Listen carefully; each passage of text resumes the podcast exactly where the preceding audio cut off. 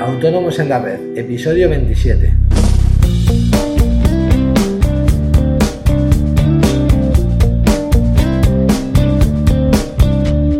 Muy buenos días a todos y bienvenidos a una nueva edición de Autónomos en la Red, el programa, el podcast en el que hablamos en 5 minutos de todas aquellas cosas que interesan a los autónomos.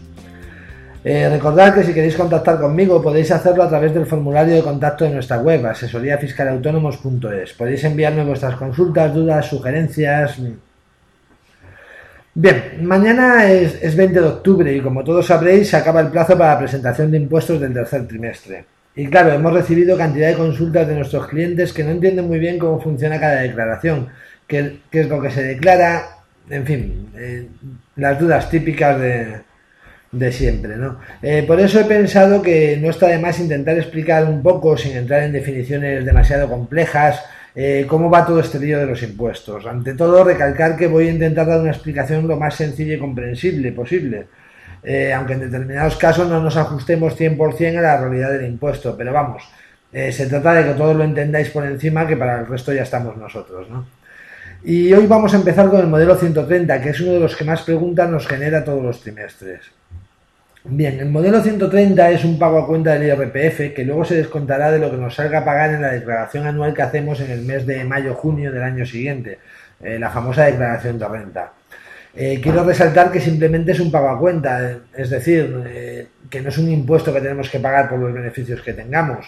este impuesto se, se paga en la declaración anual y esta declaración nos podrá salir a devolver bien porque habremos hecho más pagos a cuenta de lo que nos correspondía, o también nos puede salir a pagar porque hemos hecho de menos. Eh, todos sabemos que la renta es un impuesto progresivo, es decir, que cuanto más se gana, más porcentaje se paga, mientras que en el modelo 130 aplicamos directamente el 20%, sin importar el volumen de beneficios que tengamos. En el caso de actividades agrícolas, ganaderas, forestales y pesqueras, el porcentaje es del 2, pero bueno, nos vamos a centrar en el caso general que es el 20%. Bien, este modelo, el 130, eh, se utiliza por todos los autónomos que están en estimación directa normal o simplificada, que es la gran mayoría. En el caso de que nuestros ingresos estén sujetos a retención, eh, podremos solicitar la exención de la presentación de este modelo, mediante el oportuno modelo 037. Bien, una vez que ya sabemos quién está obligado a presentar este modelo, vamos a ver cómo se hace para que podáis entender las cifras que vais a ver en este modelo cuando os lo, dé vuestro asesor. Eh, lo primero a destacar es que si bien es una declaración trimestral, al contrario que en el resto de declaraciones, eh, como podría ser el IVA, eh, las cifras que vamos a utilizar son siempre anuales.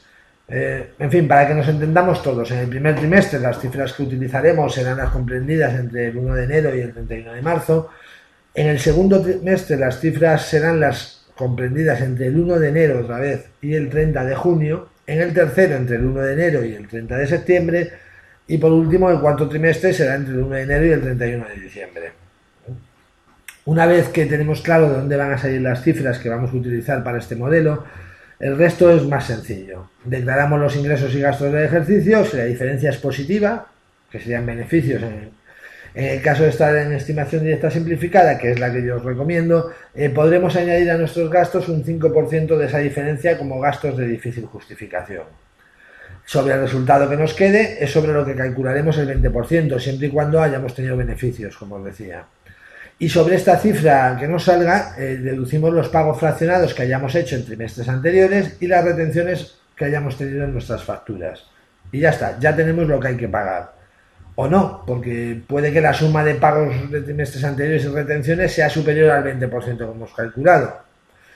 En fin, ya sé que suena un poco rollo, pero yo creo que lo mejor es que vamos a hacer un ejemplo del segundo trimestre, por ejemplo, eh, para verlo un poquito más claro. Entonces, vamos a suponer que nuestros ingresos de esta primera mitad de año han sido 10.000 euros, los gastos han sido de 6.000, con lo cual la diferencia o beneficio serían 4.000 euros. ¿Vale? Eh, vamos a poner que los pagos, el pago trimestral anterior, porque habíamos hecho solo el primer trimestre, fuese de 200 euros y que las retenciones soportadas en estos seis meses han sido de 450 euros. Pues bien, vamos a poner un ejemplo con estas cifras, como os digo.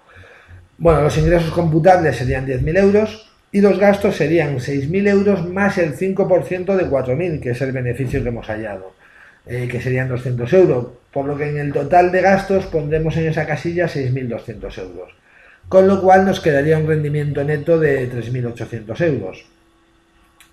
Eh, sobre esos 3.800 euros calculamos el 20%, que serían 760 euros, y a estos 760 euros le restamos los 200 que pagamos en el trimestre anterior, y los 400 que hemos tenido retenciones, por lo que nos quedarían 160 euros, que es la cifra paga.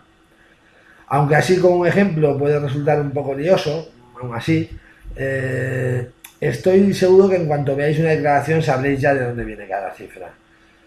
Y esto es todo por hoy. Espero que os haya gustado y hayáis aprendido a comprender el modelo 130, ese gran desconocido. Eh, si es así, ya sabéis que con una valoración de 5 estrellas en iTunes me alegraréis el día. Hasta mañana a las 8 menos cuarto con más autónomos en la red. Adiós.